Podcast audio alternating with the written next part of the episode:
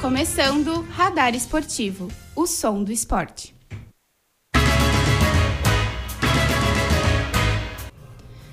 Muito boa tarde, ouvintes da UniFM 107.9. Agora são 2 horas e 3 minutos, 32 graus em Santa Maria. Hoje é sexta-feira, dia 30 de dezembro de 2022. Está entrando no ar o Radar Esportivo, que está de volta todas as sextas-feiras na grade da UniFM. E vamos aos destaques do programa de hoje. Na tarde de ontem, 29 de dezembro, foi divulgada a triste notícia do falecimento de Pelé, ídolo mundial do esporte. O Rei é amplamente conhecido como jogador, um dos maiores jogadores de futebol de todos os tempos e respeitado em todo o planeta por suas conquistas com a camisa do Santos e da seleção brasileira. Dessa forma, a equipe do Radar Esportivo preparou suas homenagens para celebrar a vida do responsável por colocar o Brasil no mapa, com o futebol, por meio de uma reportagem sobre a vida de Edson Arantes do Nascimento, nome de nascença de Pelé, e um radar histórico sobre os shows do Rei com o Clube Alvinegro e o Manto Canarinho. Relembraremos sua trajetória. Porém, antes disso, vamos conversar com Natan Yuri Pinto, treinador mental que fez parte da comissão técnica da Seleção Brasileira de Menores de Pádel no Pan-Americano deste ano. Nos blocos informativos da semana, vamos atualizar os destaques do Internacional e do Grêmio, e também falar sobre o que vem acontecendo no futebol nacional e trazemos o giro de notícias da semana e a agenda do com que vai acontecer no mundo dos esportes nos próximos dias. Tudo isso e muito mais a partir de agora no Radar Esportivo. Eu sou Flávia Morichita e apresento o programa com o meu colega José Vitor Zucolo até as 3 horas da tarde. Na produção, Alice Oliveira, Andreina Possan, Bruno Vargas, Gabriel Barros, Luísa Monteiro, Manuel Bulsing e Yasmin Matos. A edição do programa de hoje é de Pedro Pereira e a técnica é de Matias Streck. Lembrando que Radar Esportivo é um projeto de extensão do Centro de Ciências Sociais e Humanas e tem a orientação da professora Viviane Borelli. Agora, 2 horas e 5 minutos, a temperatura é de 31 graus em Santa Maria. O Radar Esportivo também está nas redes sociais. Você pode entrar em contato com a gente para enviar o seu recadinho. Curta a nossa página no Facebook, Radar Esportivo UFSM, e siga-nos no Instagram, arroba Radar Esportivo, e também no Twitter, arroba Radar UFSM. Para falar com a gente aqui está Natan Pinto. Boa tarde, vai ser um prazer conversar contigo nessa tarde, Natan. E aí, pessoal, vai ser um prazer aqui também falar com vocês. Bom, primeiro de tudo, conta um pouco pra gente sobre você, a sua trajetória, a sua profissão, o porquê de você ter escolhido ser treinador mental. Eu tive o esporte na minha vida, né, muito forte. É, desde que eu tinha 10 anos, eu jogava tênis até eu ir para a faculdade nos Estados Unidos com uma bolsa lá. Eu me formei em psicologia. E daí eu joguei quatro anos pela faculdade competindo enquanto eu tinha a oportunidade de estudar lá. Aí depois eu voltei para o Brasil, me formei na Academia Atleta Campeão, que é uma academia de coaching esportivo aqui no Brasil. E hoje em dia estou trabalhando com atletas de várias modalidades é, em busca dessa melhora né, mental para até ter mais esse, esse olhar para essa parte no Brasil, porque como muita gente sabe, o, o Tite nem ele levou te, é, treinador mental ou algum psicólogo para a Copa. Uh, e depois disso, eu acho que a galera tá, tá se tocando muito que é uma parte muito importante de ser treinada, não somente quando o atleta tá em maus bocados, sabe? Por exemplo, tá com algum, algum problema muito forte no jogo é, também serve para otimizar a performance do atleta. Então, tem treinamentos que vão ser possível fazer para concentração, para confiança, para o atleta conseguir ficar mais calmo em momentos de pressão. E é mais ou menos esse o meu trabalho, sabe?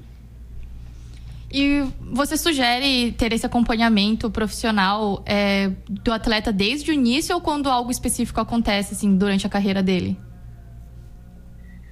Eu diria que com certeza é melhor ter desde cedo, porque como eu me lembro é, de mim mesmo, quando eu tinha uns 14, 15 anos jogando tênis e jogando competições, não conseguia lidar muitas vezes com a pressão e acabava não trazendo o meu melhor jogo para a competição, sabe?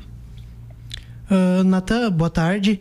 E conta pra gente assim como é que é a, tua rotina durante o dia a dia, tua rotina durante o trabalho, assim, como é que tu faz tuas análises, como é que tu faz todo o teu trabalho?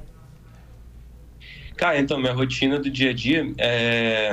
Como eu, eu sou autônomo, eu consigo organizar o dia mais ou menos como eu quero. Então, eu prezo muito por eu mesmo fazer exercícios.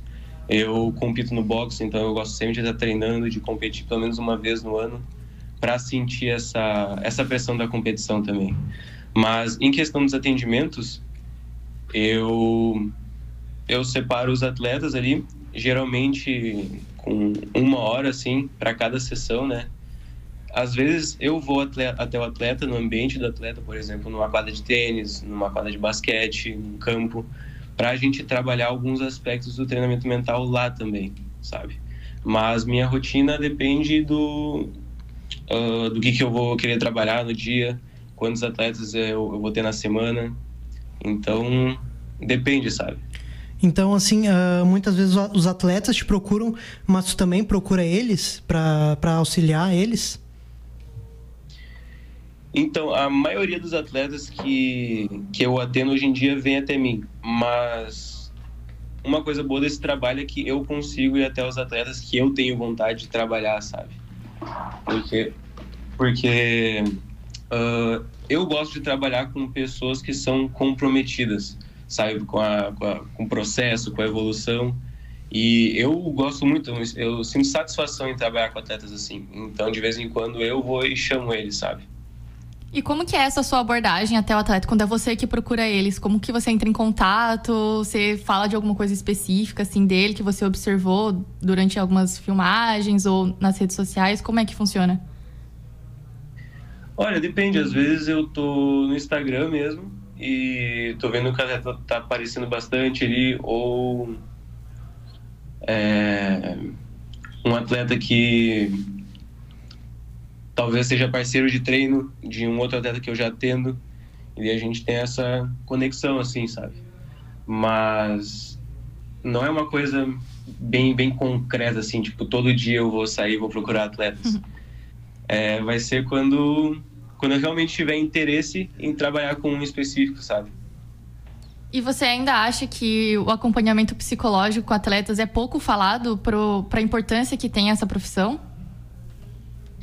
Eu diria que sim, eu diria que sim. Uh, agora, depois da Copa, isso vai. Isso tá tendendo a melhorar bastante, desde antes, na verdade, mas agora deu um boost, assim, né?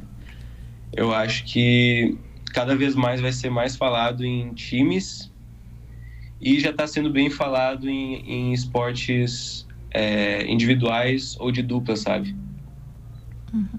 Tu, tu, comentou que está tendo essa inserção agora, pós-Copa do Mundo, muito grande, dessa questão de, de, treinadores mentais e psicólogos, mas tu ainda acha que há um certo preconceito em relação a ter esse acompanhamento?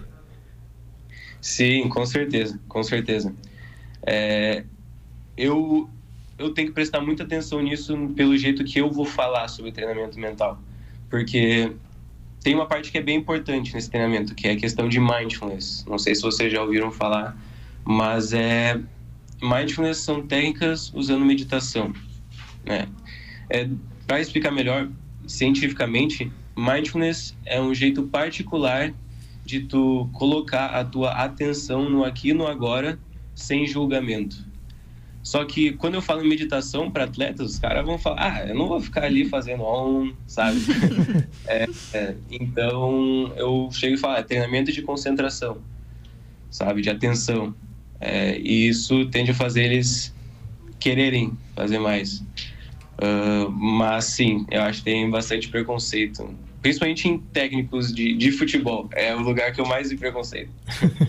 uh, e assim, Natan, foi treinador mental da seleção brasileira de menores de, de pádel no Pan-Americano desse ano, né? Conta pra gente como é que foi essa experiência para ti, se foi a tua primeira experiência assim com seleção brasileira ou tu já tinha tido alguma outra experiência relacionada a competições assim tão competitivas? Uh, sim, sim. Bom, mais ou menos, depende a parte da pergunta, né? É, é, eu já fui em algumas competições com outros atletas, mas nunca tinha nunca tinha presenciado, né, uma competição de nível nacional, é, internacional, na verdade, é, pelo Brasil. Nem jogando tênis, nem nada, então foi uma coisa bem importante para mim, sabe? Foi, foi bem emocionante até, porque é, tá ali pelo teu país é bem legal. É uma sensação bem satisfatória, sabe? E como foi é, para você ser esse treinador? Tipo, chamaram você ou você foi atrás? É, como que foi esse contato que você teve? É, foi bem sem querer, na verdade, porque eu tinha, eu tinha chamado um treinador de pádel, porque eu já ouvi falar, eu tinha ouvido falar bastante dele, e todas as pessoas que me falaram sobre uh, falaram que era, que era muito bom, que ele era um treinador que se preocupava com os atletas. Então eu fui falar com ele na ideia de fazer uma, uma parceria, trocar uma ideia. E a gente foi falando, foi falando, e daí ele falou que ele era o treinador técnico da, da seleção de menores feminina. E daí a gente conversou, ele me chamou para fazer parte desse, desse grupo. E teve uma outra psicóloga que também é jogadora de pádel, ela morava na Espanha, então ela não conseguiu vir acompanhar a equipe masculina. Aí eu trabalhei com a equipe feminina durante um mês, depois fui acompanhar elas, mas dei um, uma ajuda também para os guris, sabe? Uh, a gente estava falando bastante de preconceito, essa, essa coisa de ser pouco falado, esse acompanhamento é, mental assim dos atletas.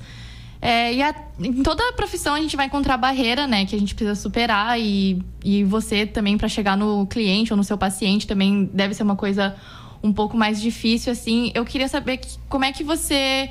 Quais são as barreiras que você mais enfrentou, assim, mais difíceis na sua profissão? É, se você ainda tem essa barreira para superar ou se você já está num momento da, do seu, da sua profissão que você fala, não, agora eu cheguei onde eu queria, é só sucesso agora.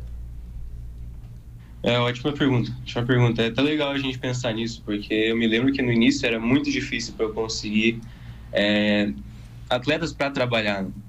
E às vezes quando eu não tinha uh, o meu Instagram ajeitado, ninguém, ninguém tinha foto de mim para esses atletas. Né? É, era mais difícil chegar neles para oferecer um treinamento mental. Mas depois de um tempo, com constância, assim, sabe? Sempre postando no Instagram, sempre divulgando meu trabalho. É, eu consegui ganhar bem mais credibilidade e eu vejo que hoje em dia o pessoal, assim, até nas redes sociais, gostam muito do que eu posto. Então, isso é uma coisa, outra coisa satisfatória pra gente perceber né? na, na questão da profissão. E, e Nathan, assim, uh, foi muito falado nesses últimos dois meses e até comentado por ti com a gente nessa entrevista, o fato da seleção brasileira de futebol não ter levado psicólogo e nem treinador mental para acompanhar os jogadores durante a Copa do Mundo. O que que tu achou dessa atitude?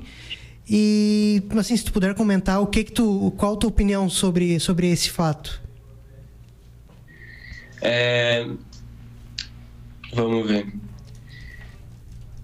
Eu, eu não esperava, né? Porque eu já sabia dessa cultura no futebol. É, eu, na verdade, eu, eu esperava que não ia ter tanta atenção essa parte, mas não esperava que não ia ter ninguém lá nessa área. Uh, na verdade, o, o Tite ele convocou o Daniel Alves dizendo que ia ser um reforço mental.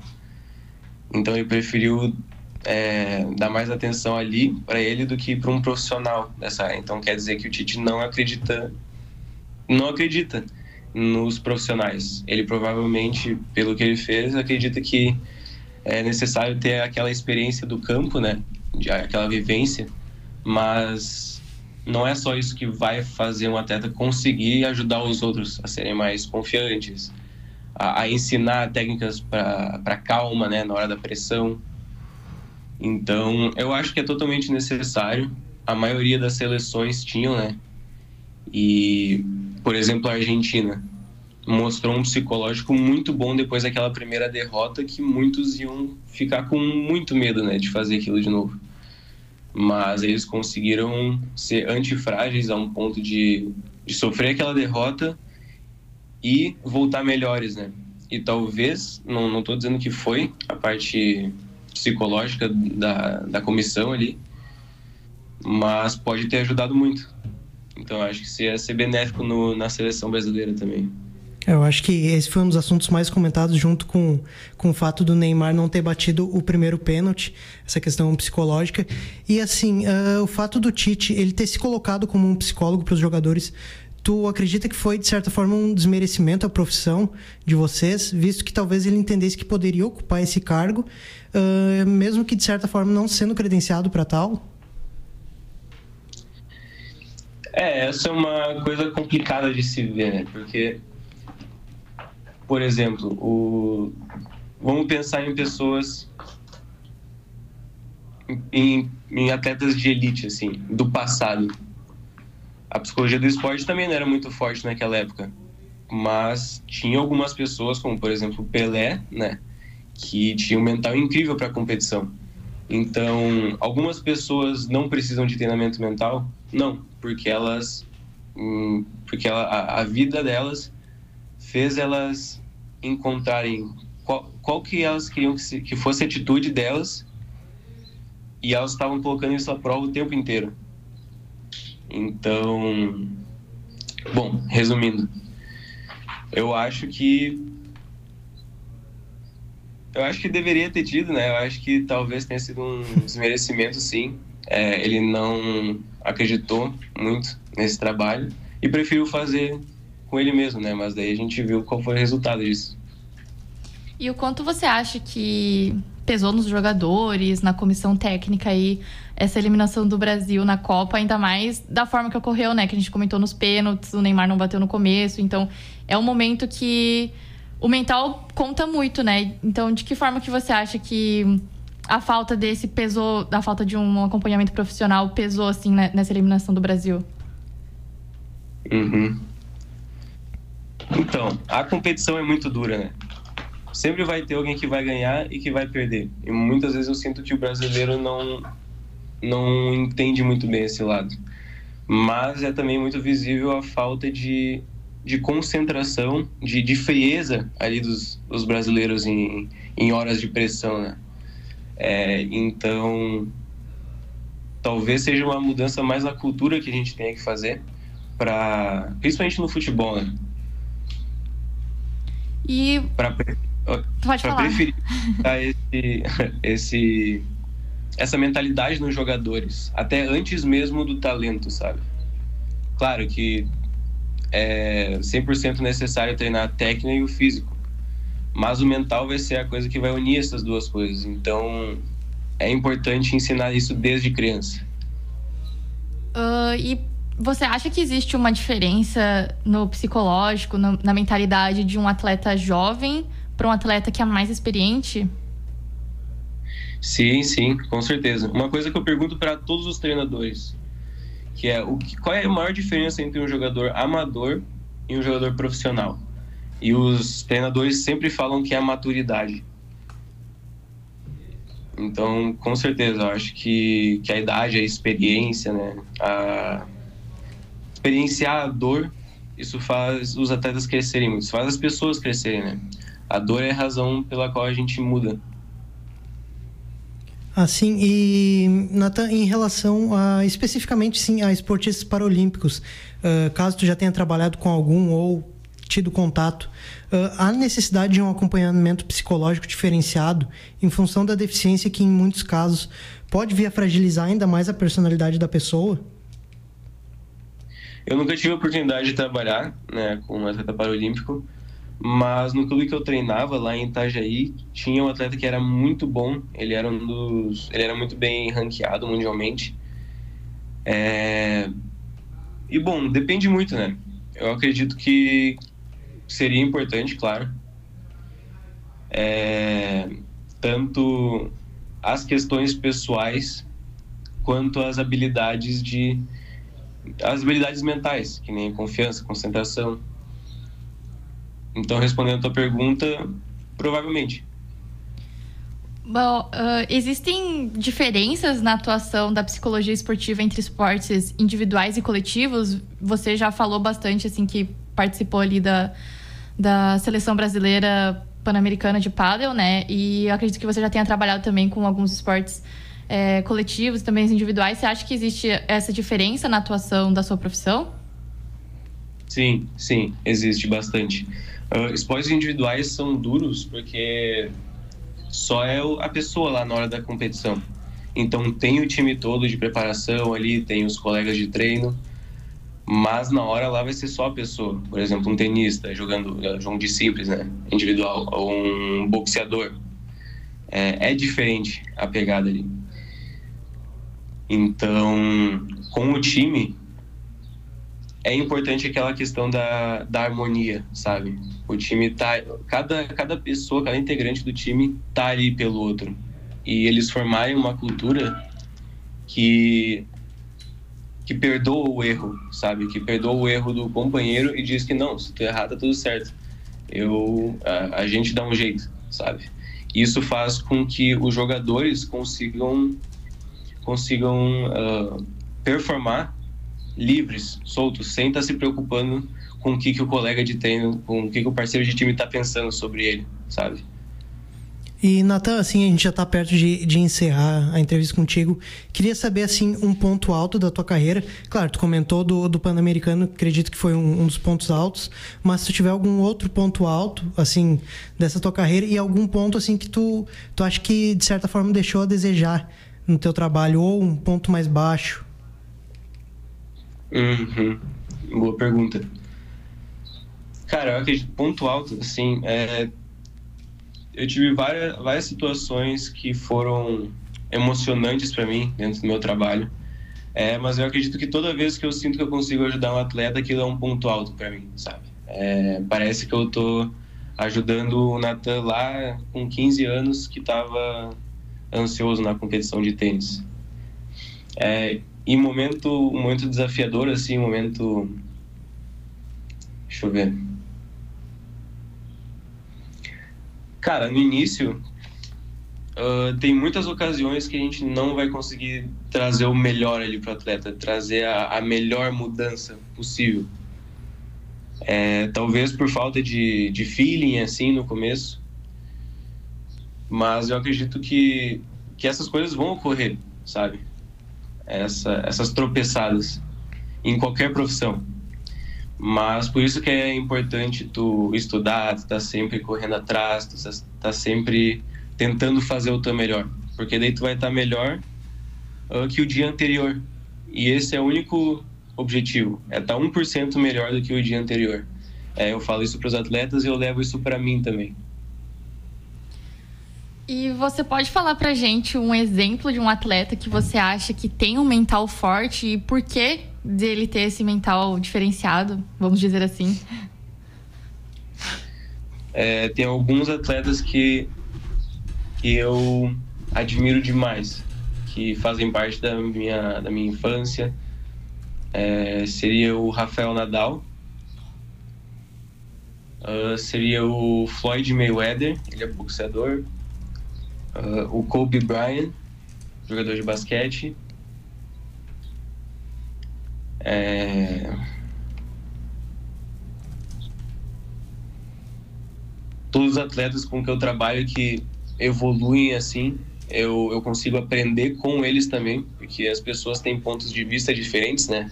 E como eu passo o dia inteiro falando com eles, é, é muito legal ver a, os insights que eles têm. E eu consigo aprender muito com isso também. É, alguns atletas ainda de mental muito forte ainda são um pouco conhecidos, né? Mas é, é torcer para que, que eles tenham um, um, futuro ótimo. E assim, para finalizar, Nathan, onde é que a gente pode te encontrar tuas redes sociais? E se tu quiser deixar um recadinho aí para alguém, fica à vontade. Cara, minhas redes sociais são o Instagram, é Natan Yuri Pinto. O TikTok é Natan Pinto 369, eu acho, acabei de criar. O YouTube tá vindo e minha mensagem é que não foquem no resultado. Foquem no melhor que vocês podem fazer aqui no agora. Tá certo, Natan. Muito, muito obrigado mesmo, tá? Uh, esperamos te entrevistar futuramente novamente. Então é isso. Muito obrigado mesmo, Natan. Valeu, galera. Eu que agradeço. Perguntas muito boas aí, me fizeram pensar. É, e tô ansioso pela próxima aí. Certinho. Então, continuando o programa, agora são 2 horas e 27 minutos, a temperatura de 32 graus de Santa Maria. Este é o Radar Esportivo, o som do esporte. Agora, vamos ouvir um pouco da história do maior jogador de futebol de todos os tempos, Edson Arantes do Nascimento, o Pelé. E quem conta pra gente é Luísa Monteiro ex-jogador Dondinho e Celeste Arantes, o maior jogador de futebol do mundo nasceu na cidade de Três Corações, em Minas Gerais, no dia 23 de outubro de 1940. Edson Arantes do Nascimento descobriu o futebol através de seu pai, que ao final da carreira como jogador foi convidado para atuar no Bauru Atlético Clube, em São Paulo.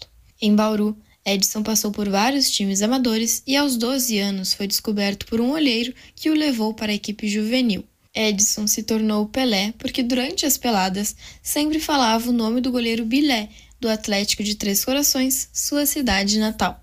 Em 1956, com 15 anos, Pelé foi para o Santos.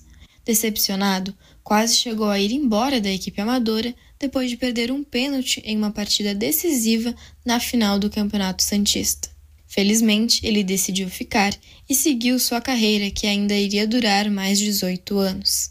Pela equipe paulista, conquistou seis campeonatos brasileiros, duas Libertadores da América e dois campeonatos mundiais. Em sua primeira Copa do Mundo, em 1958, foi o artilheiro da competição aos 17 anos de idade. Além de 58, Pelé participou de mais duas conquistas mundiais da seleção, em 62 e em 70. Das cinco Copas do Mundo do Brasil, Pelé participou da conquista de três e é o único jogador da história a ser tricampeão. Apenas dois meses depois de fazer 22 anos, já havia marcado 500 gols como profissional. Com a amarelinha não foi diferente. Fez 95 gols e tornou-se o principal artilheiro da história da seleção brasileira. Aos 29 anos, chegou à marca de mil gols, coisa que mais ninguém além dele foi capaz de fazer.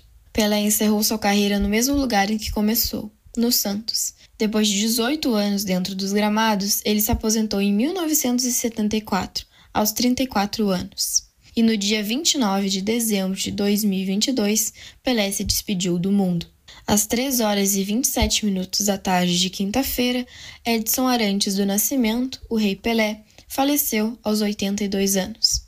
O rei do futebol morreu vítima das consequências de um câncer no intestino que foi descoberto em setembro de 2021. Pelé estava internado no Hospital Albert Einstein há um mês para cuidar de uma infecção respiratória. No início de dezembro, foi divulgado que Pelé estava em cuidados paliativos, já que não estava respondendo à quimioterapia. Ele passou por uma leve melhora, mas nos últimos dias seu estado de saúde vinha se agravando rapidamente. Pelé será velado durante um dia e meio, no gramado do Estádio dos Santos, clube onde iniciou e encerrou sua carreira. A cerimônia será aberta ao público para que todos possam prestar suas homenagens ao melhor jogador de futebol de todos os tempos. O sepultamento será no Memorial Necrópole Ecumênica, em Santos, em uma cerimônia reservada para amigos íntimos e familiares. A equipe do Radar Esportivo expressa aqui os nossos sentimentos a toda a família e aos fãs do Pelé. E agora eu volto com vocês aí no estúdio. Essa foi a Luísa Monteiro com a reportagem sobre a vida de Pelé, que também contou com a produção de Manuel Bulsing. Para dar seguimento às homenagens ao rei, vamos escutar agora o radar histórico com Gabriel Barros sobre as grandes atuações do eterno camisa 10 do Santos e da seleção brasileira. É contigo, Gabriel. Deixou ontem aos 82 anos o rei do futebol, Edson Arantes do Nascimento, Pelé.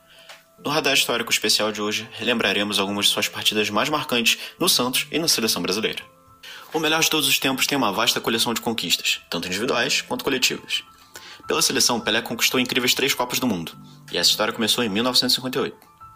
Contra a União Soviética, o craque fez sua estreia em Copas, e contra o País Gales, marcou seu primeiro gol no Mundial, fazendo também o único gol daquela partida. No final dessa história, para soltar o grito de campeão, marcou duas vezes contra a Suécia, como quem não sentiu a pressão de uma final, jogando na casa do adversário e acabando de vez com o complexo de vira-lata brasileiro.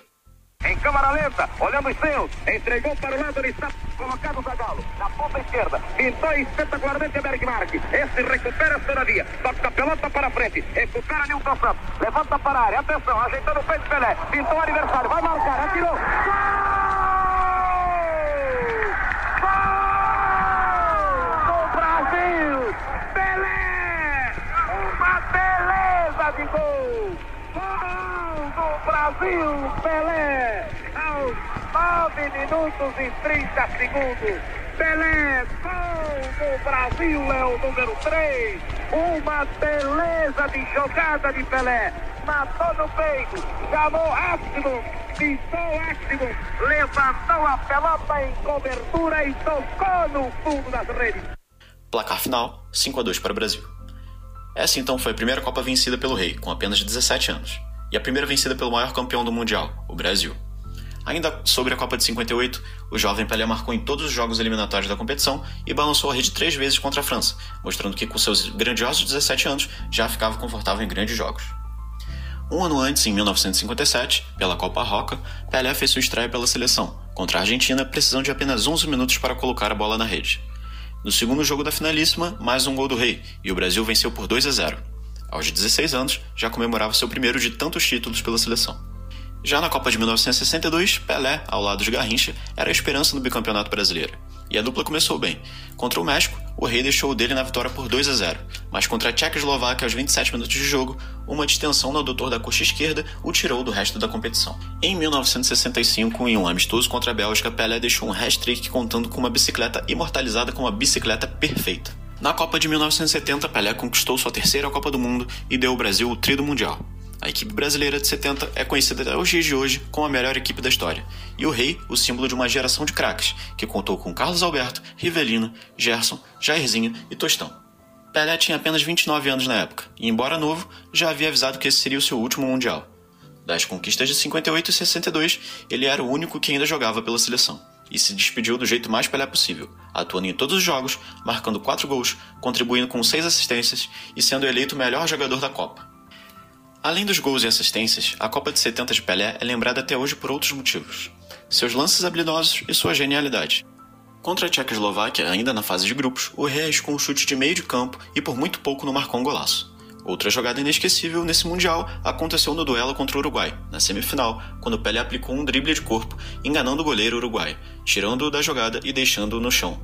Mas a bola não entrou. Imagina que gol deveria ter sido.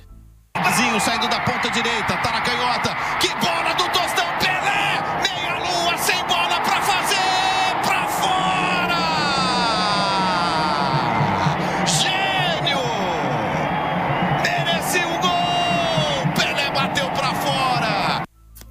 Aos 31 anos se despediu da seleção em um jogo de Maracanã lotado com cerca de 138.575 pessoas, no amistoso contra a Iugoslávia.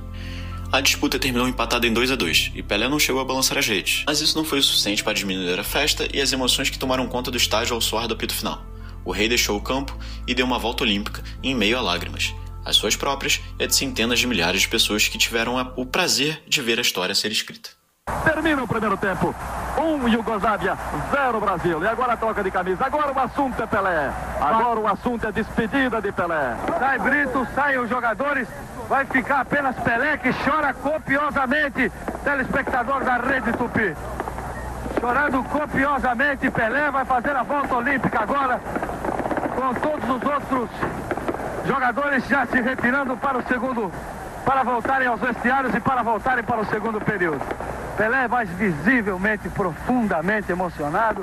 As crianças com vários uniformes, vão fazer também a sua homenagem a Edson Arantes do Nascimento, o maior jogador de futebol de todo o mundo.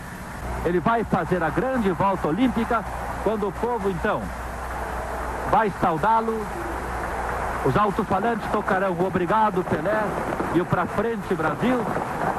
E depois então, quando todas as bandeiras do Maracanã, estraldadas, os foguetes espocando, e num respeito admirável ao público, que os repórteres não invadem. Pelé tira a camisa atrás do gol da esquerda, onde ele fez o gol mil. Passa agora ele, quando o povo todo pronuncia as duas sílabas mágicas que já encantaram plateias dos mais diferentes idiomas. Pele, Pili, Pelé, Pelé. Qualquer idioma significa o grande jogador brasileiro de todos os tempos. No Santos Futebol Clube, onde Pelé começou a jogar profissionalmente e defendeu durante quase toda a carreira, Pelé disputou 116 partidas e marcou 1.091 gols, uma média espetacular de quase um gol por jogo. Pelé estreou pelo Santos aos 15 anos em 7 de setembro de 1956, já marcando seu primeiro gol profissional em um 7-1 contra o Corinthians de Santo André. Em 1959, outro 7-1, dessa vez contra a Inter de Milão da Itália, com incríveis 5 gols do Rei. Outro 7-1 ocorreu contra o Flamengo em 1961. No segundo jogo do Mundial de Clubes de 1962, Pelé aplicou um hat-trick que garantiu um 5 a 2 para o Santos em cima do Benfica de Portugal. Na final da Libertadores de 1963, o Santos atropelou o Boca com 2 a 1. No mesmo ano, o Peixe foi à semifinal da Taça Brasil, derrotando o Grêmio por 4 a 3, com mais um hat-trick do Rei que ainda foi para o gol após a expulsão do goleiro. Milton faz levantamento, sobe, faz devolução, Lima, volta a bola, fica com Zito, tem dificuldade, trancado pelo adversário que é Cleo, vai a bola para Milton, chutou pro gol, Pelé defendeu, soltou a bola, Pelé, agarra novamente, sensacionalmente. Pelé fez a defesa de longa distância. Na Taça Brasil do ano seguinte, outro hat-trick contra o Flamengo. Em 1967, em um amistoso contra a seleção de Senegal, Pelé marcou mais um hat-trick, terminando em 4 a 1 para o time da Vila. No torneio hexagonal do Chile, mais três gols de Pelé, completando um 7 a 0 no América do México. E em 1974, se despedindo do Santos, ele fez um jogo em um 2 a 1 contra o Ponte Preta. Pelé diz adeus ao futebol, minha gente.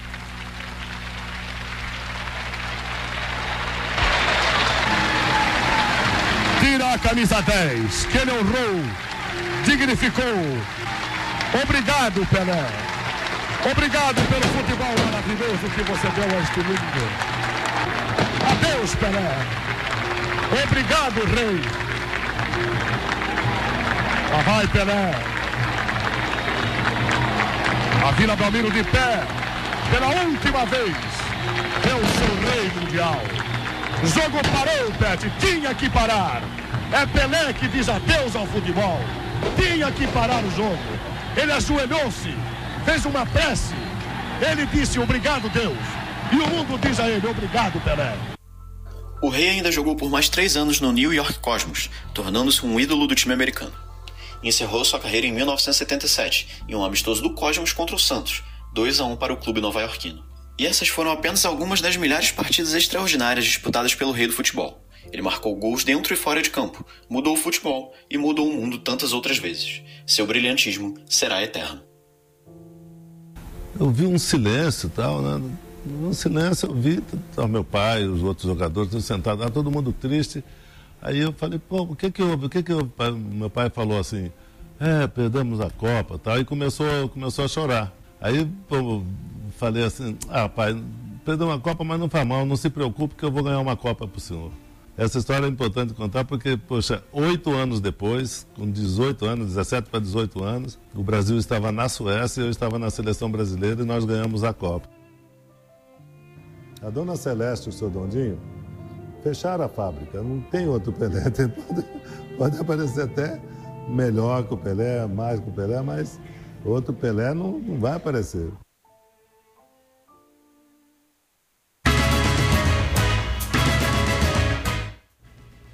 Este foi o Radar Histórico da semana, com produção de Gabriel Barros e Andreina Poçan, falando sobre as grandes atuações do Pelé, o nosso eterno camisa 10. Agora são 2 horas e 41 minutos, 32 graus em Santa Maria. Vamos agora com as últimas notícias do Grêmio e do Inter. Quem traz pra gente todas essas informações sobre os times gaúchos é o Bruno Vargas. Muito boa tarde, ouvintes do Radar Esportivo. Começando mais um bloco repleto de informações da dupla Grenal. Vamos iniciar falando das Gurias Coloradas, time que ficou com a vice-colocação do Brasileirão Feminino 2022 e que vem sofrendo baixas importantíssimas para a próxima temporada. Até aqui, nove jogadoras já rescindiram contrato com o clube, e entre elas, oito figuravam constantemente na equipe titular. Esta semana, o Corinthians, que já tinha tirado a atacante Milene do Inter, anunciou mais duas jogadoras, a lateral Isabela e a meio-campista Duda Sampaio, que foi o principal destaque do Inter em 2022 e que é constantemente convocada para a seleção brasileira feminina. Além delas, a zagueira Sorriso, as meio-campistas Ju Ferreira e Mai Mai, a atacante Lelê e a mulher Grenal Fabi Simões já deixaram o clube. Até aqui, a equipe anunciou apenas um reforço. A meio-campista da seleção paraguaia, de 30 anos, Fanny Guto, foi anunciada ontem, quinta-feira.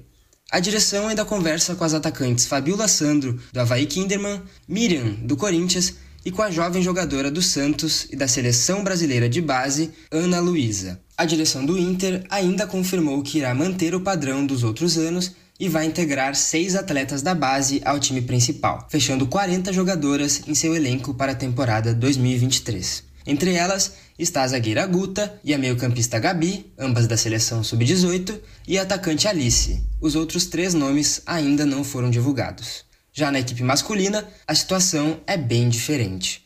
A diretoria deve manter sua mentalidade de 2022 e contratar jogadores conforme as oportunidades forem surgindo no mercado.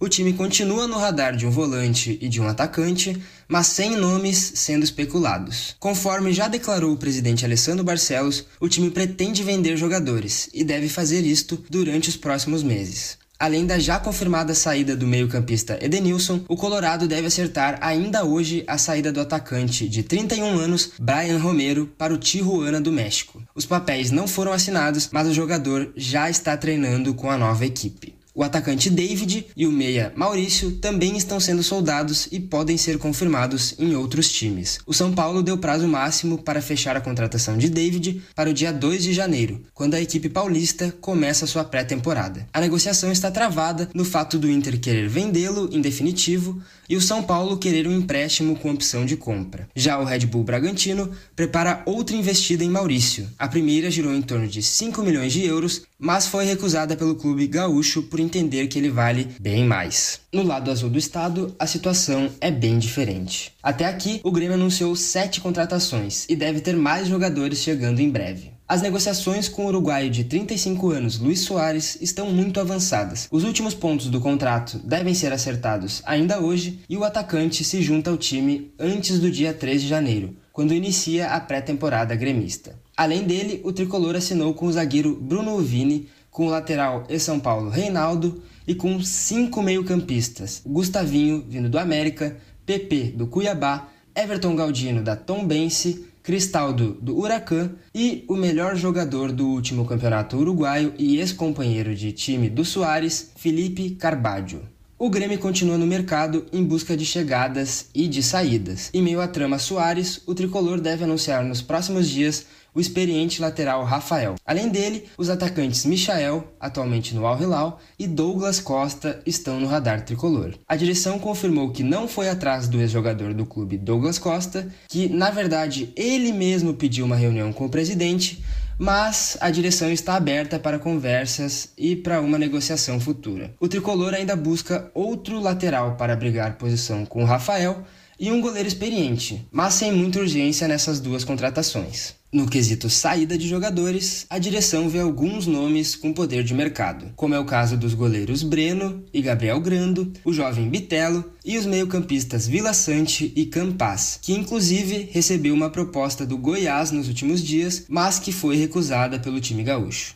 Além destes, o tricolor pode liberar alguns jogadores com mais idade, como Lucas Leiva, Diogo Barbosa e Thiago Santos, que juntos representam um gasto de 1 milhão por mês em salários. No feminino, o Grêmio trabalha para manter uma espinha dorsal. Até agora, 11 contratos já foram renovados e mais 8 jogadoras devem continuar no clube. Entre as titulares na final do Gauchão 2022, quando o tricolor se sagrou campeão, as zagueiras Tuane e Patti Maldaner, a meia Jéssica Pena e a atacante Cássia já renovaram seus contratos. Além delas, a goleira da seleção Lorena e a atacante Luane devem renovar nos próximos dias. Ontem, quinta-feira, a atleta com mais jogos pelo clube desde a reabertura do departamento, Chula, confirmou sua saída do clube. Junto a ela, Jéssica Soares e Carla Alves devem deixar o tricolor. Ainda sem contratações, o Grêmio conversa com a meio-campista do Minas Brasília, Manu Balbinotti, e com a atacante Sasha, que já defendeu o time em 2018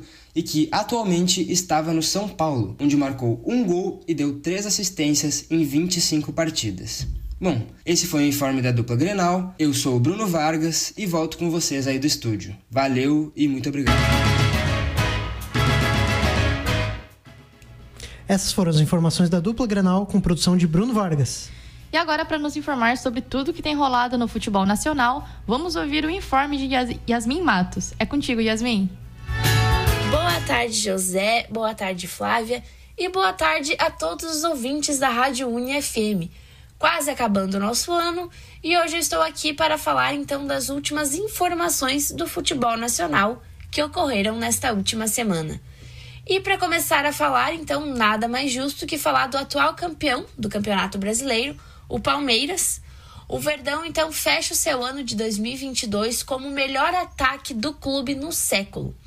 O Palmeiras teve um grande ano, então, um grande ano histórico, com três títulos importantes, mas as marcas não ficaram apenas no número de taças.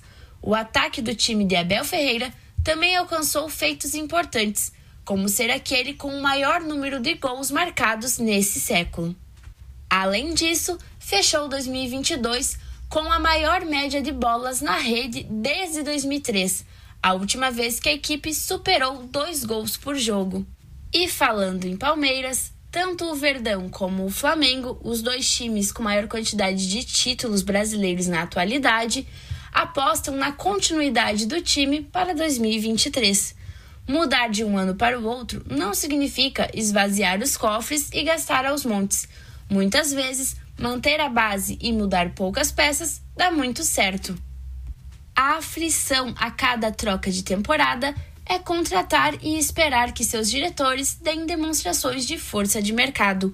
A aposta de Palmeiras e Flamengo, silenciosos no mercado, parece ser essa. Por enquanto, os mais barulhentos na temporada de reforços são o Fluminense e o Bahia.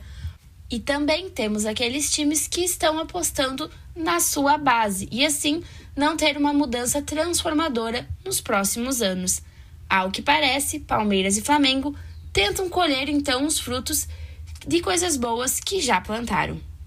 E falando sobre novas contratações, Torcedores do Curitiba querem um clássico camisa 10 como presente para 2023. A posição é um pedido antigo da torcida Alviverde. O clube tem conversas avançadas com um meia sul-americano, mas trata com sigilo o negócio, sem divulgar o nome do jogador. E nesta última terça-feira, 27 de dezembro, a imprensa mineira elegeu os destaques do esporte mineiro de 2022.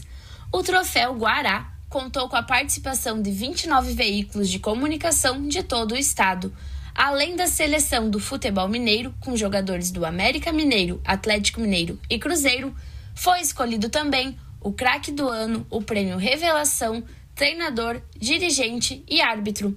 Hulk, do Atlético Mineiro, levou o troféu de craque e artilheiro.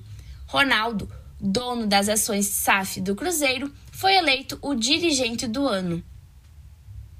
Paulo Pezelono foi eleito por unanimidade como técnico do ano e Juninho, do América Mineiro, esteve na seleção da temporada. Com a chegada de 2023, as especulações para as novas contratações e renovações de temporadas estão movimentando o futebol brasileiro. E qual contratação que não pode faltar para o seu time em 2023? São muitas especulações. Eu sou Yasmin Matos e esse foi os informes do futebol nacional dessa semana. Até mais!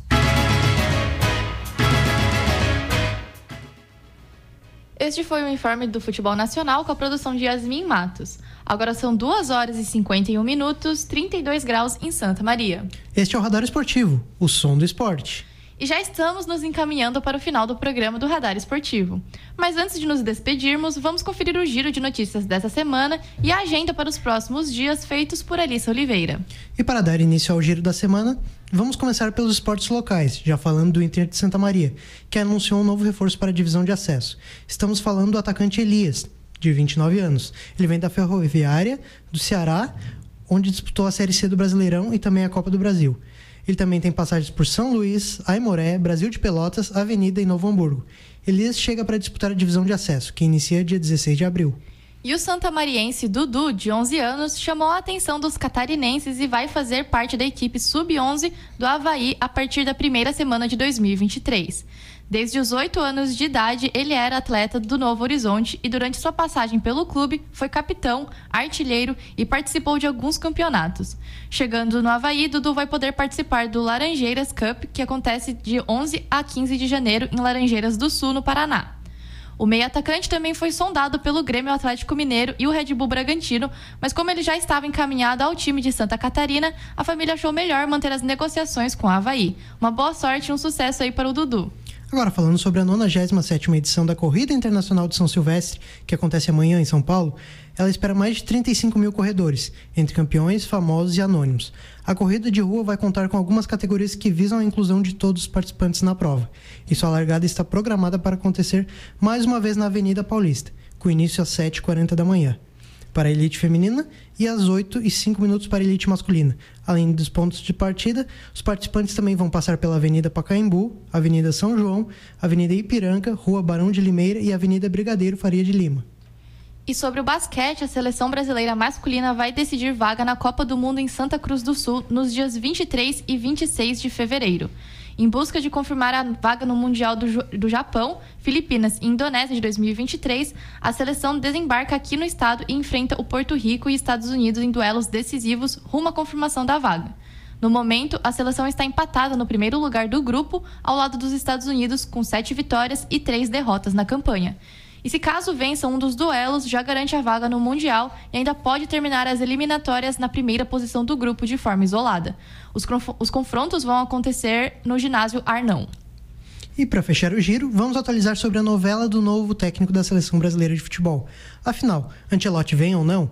Essa semana, o técnico do Real Madrid voltou a falar sobre o assunto em uma coletiva de imprensa e disse não ter sido procurado pela CBF, reforçando ainda mais que não tem intenção de deixar o clube no qual comanda, onde tem contrato até 2024.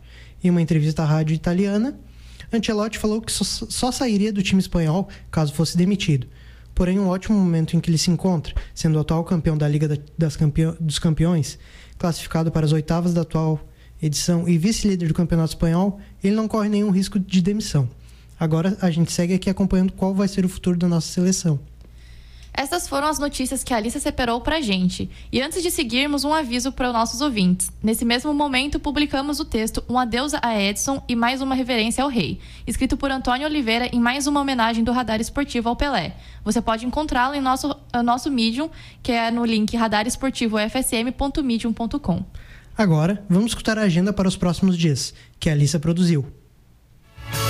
Boa tarde, Flávia. Boa tarde, José Vitor. E uma boa tarde também aos ouvintes. Já começando pela Premier League, hoje vão ter dois jogos pela 18ª rodada do campeonato. O primeiro acontece daqui a pouco, às 4h45 da tarde, entre West Ham e Brentford. Logo mais às 5, o Liverpool enfrenta o Leicester. Já amanhã, para encerrar o ano, vamos ter o Wolverhampton contra o Manchester United às 9h30 da manhã e ao meio-dia jogam Bournemouth contra Crystal Palace e também no mesmo horário o Fulham enfrenta o Southampton. No domingo, dia 1 teremos Tottenham e Aston Villa às 11 horas da manhã e à 1h30 da tarde o Nottingham Forest enfrenta o Chelsea. Esses são os jogos que fecham aí a 18ª rodada do campeonato inglês. E agora, falando de basquete, pela NBB aconteceram ontem os dois últimos jogos do ano, mas no dia 13 de janeiro o campeonato já volta com tudo para dar seguimento na 17ª rodada, com jogos do Brasília contra o Pato às 7h30 da noite e logo depois às 8 o Cerrado enfrenta o Corinthians, assim fechando a 17ª rodada. Já na quarta-feira, dia 4, vamos poder acompanhar alguns jogos da rodada seguinte, são eles Basquete Cearense contra Unifacisa às sete e meia da noite e no mesmo horário se enfrentam União Corinthians e Bauru. Às 8 horas, o Caxias enfrenta o Pinheiros e na quinta-feira, dia 5, teremos São Paulo e Paulistano, Brasília e Corinthians e também o Cerrado contra o Pato. E na sexta acontecem mais três jogos que fecham a 18ª rodada. São eles Minas contra o Unifacisa, União Corinthians pega o Pinheiros e o último jogo, às 8h30 da noite, o Caxias do Sul enfrenta o Bauru. Agora, partindo para o basquete internacional e falando dela, a NBA, só hoje à noite vão ter sete jogos. Às nove da noite, o Magic enfrenta o Wizards e meia hora depois teremos Hawks e Lakers e também Raptors e Suns no mesmo horário. Às 10 horas, o Bucks enfrenta o Timberwolves e também o Bulls enfrenta o Pistons. Às 10h30, o Pelicans enfrenta o 76ers e às 11 da noite temos o último jogo do dia, com o Nuggets enfrentando o Heat. E agora falando de NFL, ontem à noite tivemos o último jogo do ano entre Titans e Cowboys, mas para dar início a 2023, no domingo já vamos ter alguns jogos também. Só às três da tarde vão ter nove, que são Falcons contra o Cardinals, Patriots contra o Dolphins, Eagles e Saints, Giants e Colts, Buccaneers e Panthers, Chiefs e Broncos, Lions e Bears, Commanders e Browns e Texans contra os Jaguars, todos no mesmo horário às três da tarde. Depois, às 6 horas e 5 minutos, o Riders enfrenta o 49ers e o Seahawks enfrenta o Jets. E às 6 e 25 da noite, o Packers enfrenta o Vikings e o Chargers enfrenta o Rams. E para fechar o domingo, às 10 e meia da noite, teremos Ravens contra Steelers e Bengals contra Bills. E essa é a agenda dos próximos jogos da NFL, NBA, NBB e Premier League. Agora volta aí no estúdio com os apresentadores. Esta foi a agenda dos próximos dias produzida por Alice Oliveira. Agora são 2 horas e 59 minutos, 33 graus em Santa Maria. Este é o Radar Esportivo, o som do esporte. Na próxima semana voltaremos com mais informações. Na produção do programa de hoje, Alice Oliveira, Andreina Possan, Carlos Eduardo Schreiber, Gabriel Barros, João Victor Soder, Lucas Sena e Manuel Bulsing. Na apresentação, eu, José Vitor e minha colega Flávia Morichita. A edição foi feita por Pedro Pereira e na técnica Matias Streck. O Radar Esportivo é um projeto de extensão do Centro de Ciências Sociais e Humanas e tem a orientação da professora Viviane Borelli. O Radar Esportivo volta na próxima sexta. Desejamos um feliz ano novo para todos os nossos ouvintes. Feliz ano novo e até mais. Até mais. Tchau, tchau.